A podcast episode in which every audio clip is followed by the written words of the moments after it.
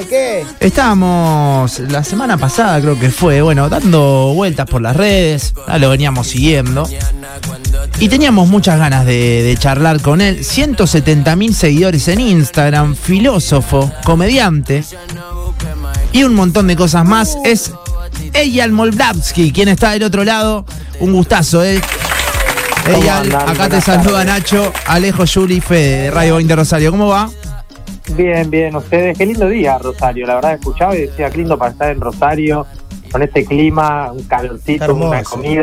La Vos- verdad, un planazo. Vos sabés que hablábamos al principio que está casi verano, te diría, acá en Rosario. Está, está full veraniego, sí, me encanta. Fui hace poco a Rosario por un día y eh, estaba medio fresco, agarré un viento y yo soy muy, soy, padezco mucho el frío, tengo mucha, muy baja tolerancia al frío y entonces ya rápidamente empecé a, a sufrir la costanera y a decir como, estoy acá Rosario, no me puedo encerrar y estaba mirando al río y diciendo, igual la estoy pasando bien, igual la estoy pasando bien. No, te- o sea, ni te pregunto qué team sos. Sos team verano, digamos. Full verano, full verano, otoño te lo peleo igual. Ok, hasta mayo estamos contentos, digamos. Ponele. Sí, hasta mayo cuenten conmigo y yo después ya en junio me retiro y salgo en septiembre. Te Vos sabés que yo te entiendo porque me pasa igual y acá los chicos me viven cargando. Me toman el pelo. Yo soy, digo, siempre full sol y verano a morir. Claro, ¿entendés? Yo lo que digo es ahora en junio tal vez podemos pensar, viste, retomar algunas actitudes pandémicas y en septiembre volvemos a, a esta situación que estamos ahora. Estoy con vos. Me sirve, me, Me sirve, gusta. te digo. Che, eh, Eyal, bueno, nada, queríamos charlar con vos a- a- hace rato, realmente te seguimos mucho en redes, pero antes, digo, de, de meternos con toda, se está planteando la, la siguiente situación. Estamos medio analizando viajes de pareja o viajes de amigos. Yo Sí. contaba recién un caso, antes de, de llamarte a vos, que despertó medio polémica. Una vez me fui de vacaciones, la hago media corta. Yo subí un- me fui con amigos, yo estaba soltero, pero muchos amigos de novio. Yo subí una foto, esto fue en el sur, comiendo un asado en el cual habíamos invitado a, un grupo de, de- de pibas que nos habíamos conocido ahí, ¿no? Sí. Yo subo la foto, viene un amigo al otro día, en una- la foto estábamos comiendo, o sea, no, no, no pasaba nada. Y, viene y me dice, hey, me generaste un quilombo, ¿por qué no me avisás? Pero qué esto, qué lo otro. Mi punto es, ¿se Sí. sube la foto o no se sube la foto en ese caso? Viste que hay como una especie de código, me encanta eso, ¿eh? Si quieren hablar de esto toda la tarde, mandemos a los oyentes que nos manden estos fotos, la filosofía. Dale, dale. Después la ven, la filosofía la buscan en Wikipedia. Eh, yo lo que digo es que es verdad que hay un acuerdo tácito a veces que cuando uno grupaliza situaciones, tal vez haces una mini consulta, pero de cualquier manera, si una foto comiendo te genera un conflicto, el culpable no sos vos. Eh, ahí están pasando otras cosas probablemente, que la persona no le quiso legalizar que están comiendo con chicas o eh, tú, no sé, viste, o si incluso si legalizó, eh, igual le, le generó un quilombo, bueno, eh, lo que hay para ver es el vínculo ese y no, y no, no tu posteo. ¿Hay un poco de toxicidad ahí en ese vínculo o es una actitud normal? Recién una, una oyente me decía ahí, Nacho, pero fíjate vos si te pasa al revés. Si vos tenés novia y de repente sube foto con otro grupo de vagos, ¿qué, qué haces vos? Como que me plantea que no era bueno. tóxica la actitud. ¿Es tóxico o no? Sí, ¿a vos, ¿a vos qué te pasa? Si vos confías en tu novia, estás en un buen momento y, y te está todo bien, y sube una foto, digo, vos eh, se, te, se te activa toda una cosa de confianza, digo, a esa instancia de los... ¿Cuál es la división de los celos entre lo tóxico y lo no tóxico? Hay algo que tiene que ver con eh, una persona que uno quiere y, que uno desea compartir cosas con esa persona y el, miedo que da de sentirse desplazado, digamos, esa como una, definición posible de los celos, un poco más amable para no dejar, porque los celos tienen algo medio instintivo, tampoco como exigirle a la gente que no sienta nada y que no reaccione y que sean eh, todos insensibles ante lo que le pasa a una persona que aman. Lo que pasa es que no, no, no todo tiene que ser igual y hay que empujar para que para que se divida entre, bueno, una pequeña reacción de, ah, dos chistes y seguimos adelante, o una, una cosa inventada, eh, excesiva de, de una historia en Instagram. No- nos metemos, perdón, eh, Julia, ahí te dejo, eh, un poco en, en- en filosofía o, o no sé cómo quieras llamarlo, y, y te pregunto, ¿los celos es un poco la inseguridad de uno? ¿O, o- o qué, cómo lo definirías? Mira, hay una definición que da eh, este tipo, Hel Helmut Schoek, que es eso, ¿no? Digamos que los celos son una relación de tres en donde hay una persona que ama que, y que siente cierta propiedad sobre la persona amada y que ve que esa, eh, ese derecho que él cree haber adquirido con, con cierta, ¿cómo se dice? con cierta legalidad está siendo desplazado de forma. Eh, pero esos celos pueden aplicar para todo, también pueden aplicar para eh, jugar un partido amateur de fútbol y, y, y, sentir que de pronto trajeron a alguien que juega en tu misma posición y empezar a sentirte desplazado. Digo, es, no es solamente una relación amorosa. Mm. Lo que pasa es que tiene que haber tres en disputa. Eh, no necesariamente creo que es únicamente expresión de la propia inseguridad.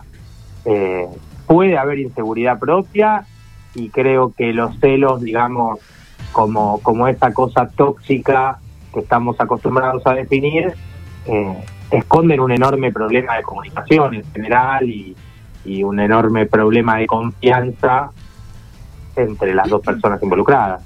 Eh, te, te, consulto, siguiendo por, por esta línea, sos un pibe joven, tenés eh, en nuestra edad, abordás la filosofía, estamos hablando de, de, temas que nos pasan a todos, desde, no sé, la inseguridad, los celos, el amor, el desamor. Te escriben en redes sociales y te dicen, che, eh, habla de esto, ¿me entendés? No sé, o, o, te piden algún tema en particular, porque hay veces que veo que escribís sobre el miedo a sufrir, hay veces que, escribí, que mm, perdón, no escribís, haces los videos con el miedo a sufrir, eh, el amor, vas claro, abordando uno de cosas. es sufrir por amor. ¿no? Exactamente, vas abordando distintas cosas. ¿Te escriben y te dicen, por favor, habla de, de, tal o tal o cual cosa?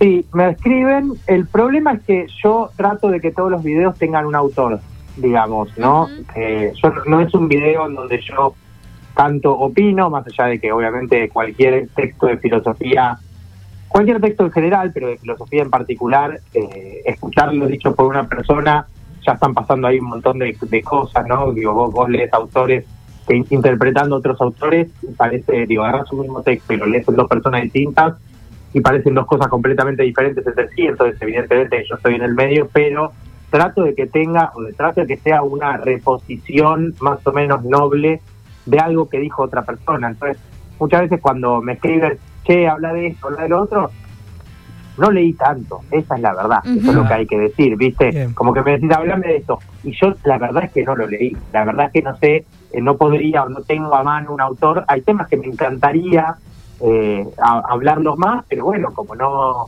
como no los leí o como o como vengo jugando, tengo etapas ¿viste? Que, que, que, prendo mucho la PlayStation y ahí se me complica la producción de video nuevo.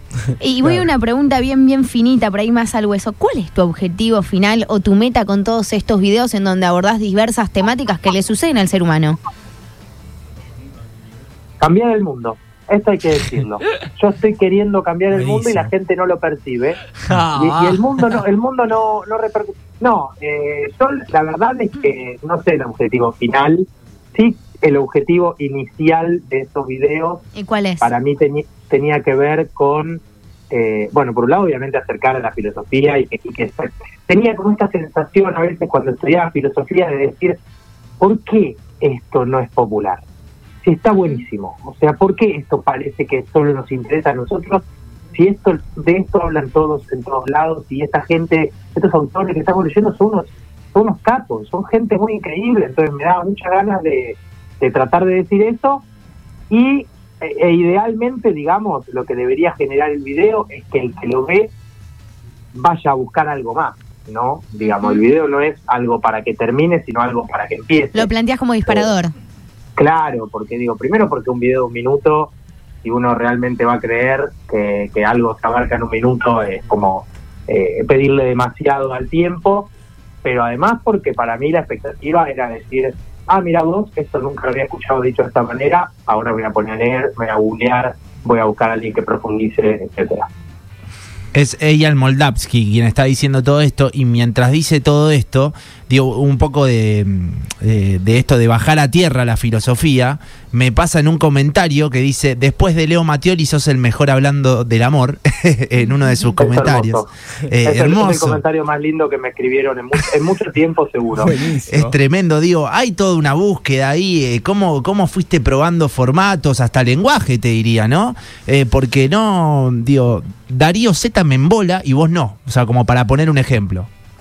A mí Darío me encanta, digamos. A mí Sí. Darío me parece un, capo que entendió muy bien. Y aparte Darío eh, fue profesor en la facultad y yo con todos los profesores que de la facultad tengo mucho respeto porque Mm. para mí... Pero hay una diferencia, a eso voy. Hay una diferencia por un lado generacional Claro. y hay otra cuestión que es Darío realmente está tratando de... Digo, vos tenés clases de tres horas de Darío.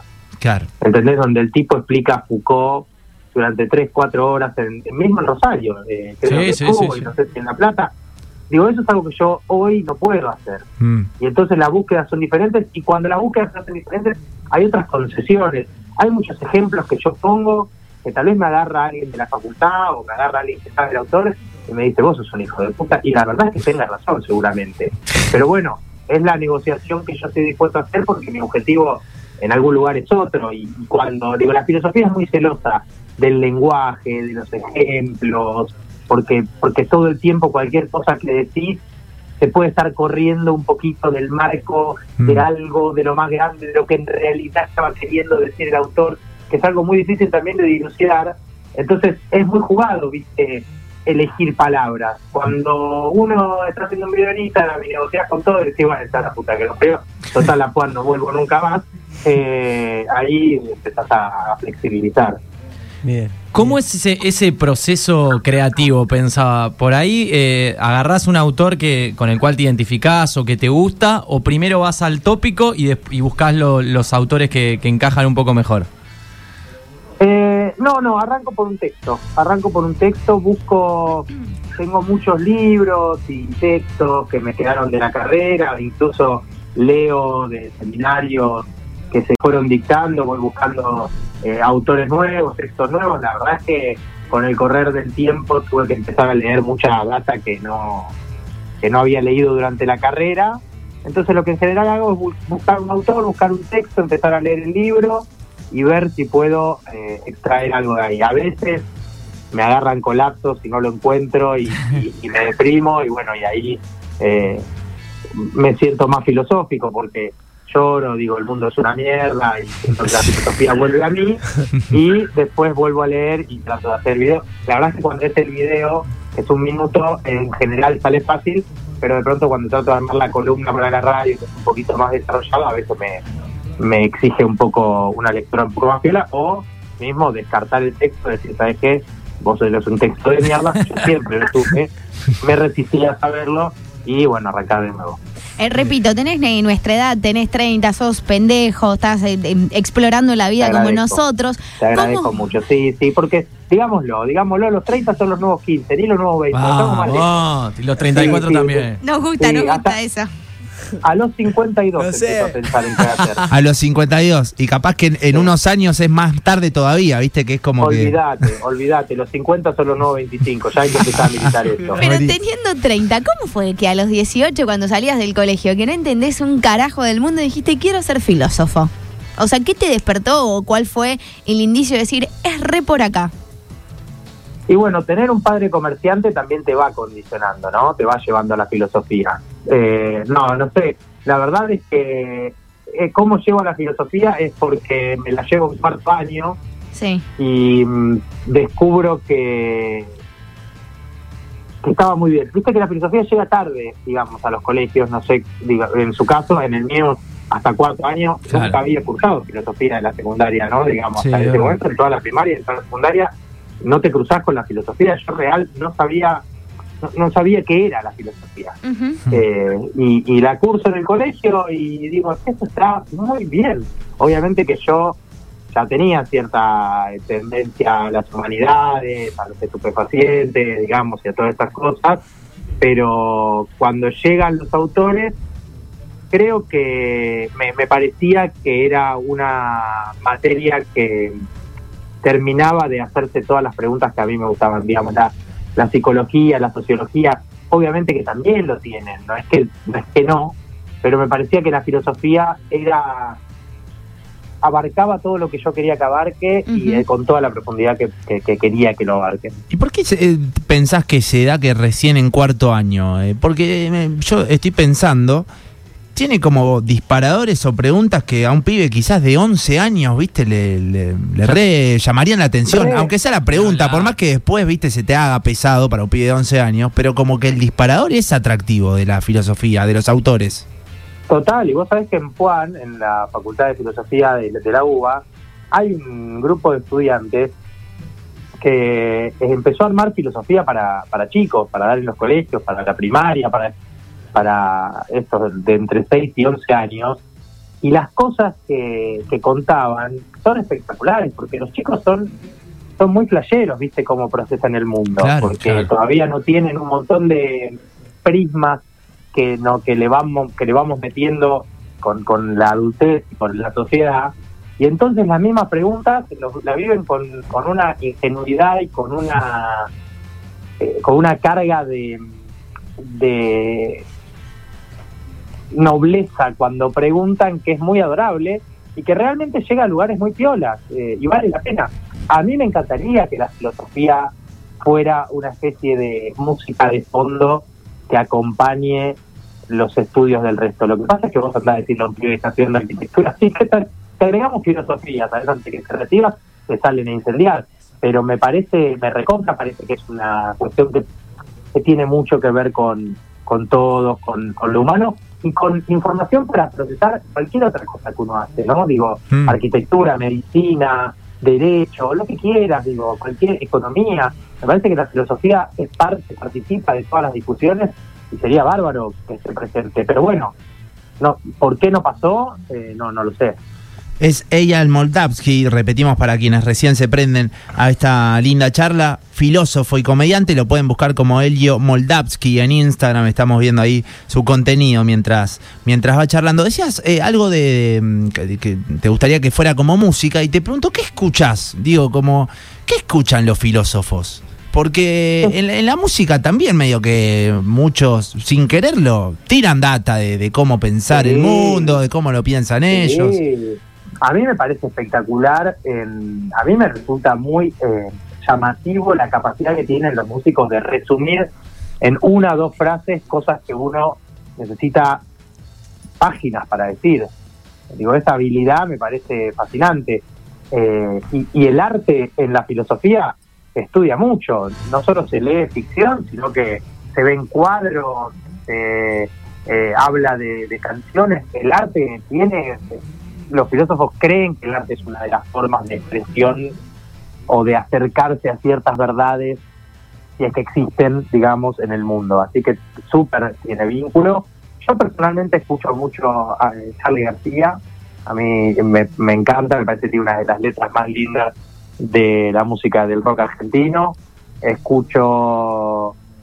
Ahora estuve escuchando mucho los Beatles porque vi el documental este que sacaron en Disney y Hmm. entonces volví a todos esos discos.